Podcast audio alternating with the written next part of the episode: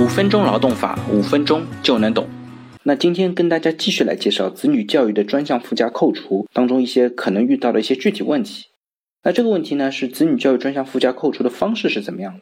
其实目前的扣除方式呢，是采用的定额扣除方式。无论你给孩子接受教育的金额是大于一千元，或者是小于一千元，他每个月呢都是按照一千元的定额，也就是一年一万二的定额来做一个扣除，不来区分你的成本是怎么样。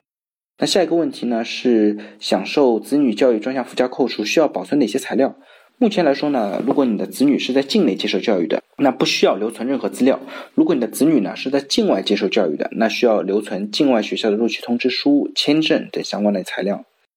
那下一个问题呢是填报子女教育需要符合怎样的条件？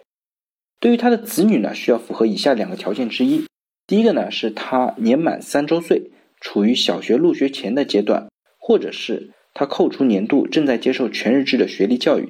全日制的学历教育一直可以延续到博士研究生，但前提是一定是全日制的。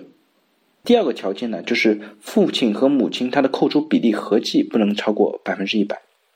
那下一个问题呢，是同一子女同一受教育阶段是否需要细化，是否需要区分小学、中学？如果遇到转学或者升学的情况，该怎么填写？对于这种情况下，只要你的教育阶段是不变的。只要他是都在接受全日制的学历教育的话，那就不需要细化的填写。即使遇到一些转学或者是小升初、初升高这种情况下，你你也不需要再给他做一个更细化的一个填写。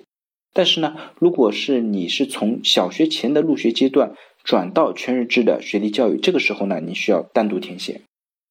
那下一个问题呢，是同一个子女在受教育中间。他的就读的一些学校的区域发生了变化，是否需要分别填写？比如说他之前在上海读书的，后来呢转到江苏去读书，这种情况下呢也是不需要分开填写的，只要填写就读时候的学校就可以了。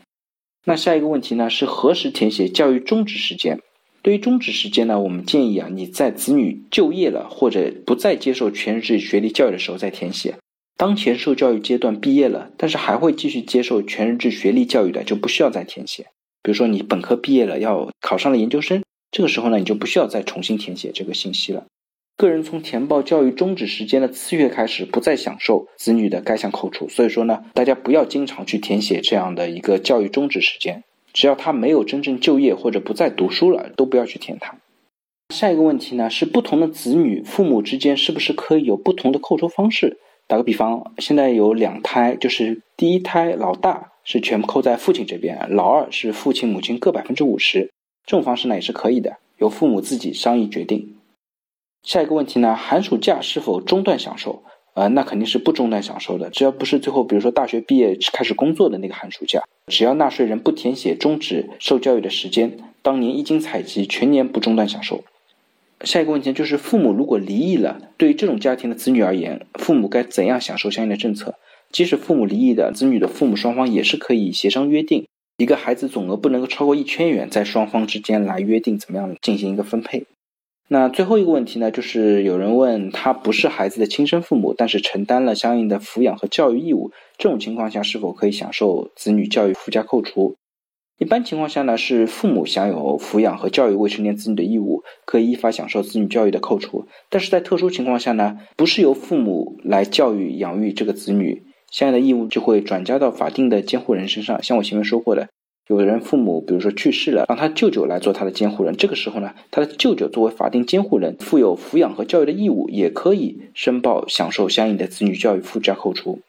关于子女教育附加扣除的相应问题呢，我就解答到这边。大家如果对今天的话题有任何的问题或者建议，非常欢迎在我的音频下方留言，也非常欢迎将我的音频转发给有需要的朋友，也许可以帮助到他。那我们下一期再见。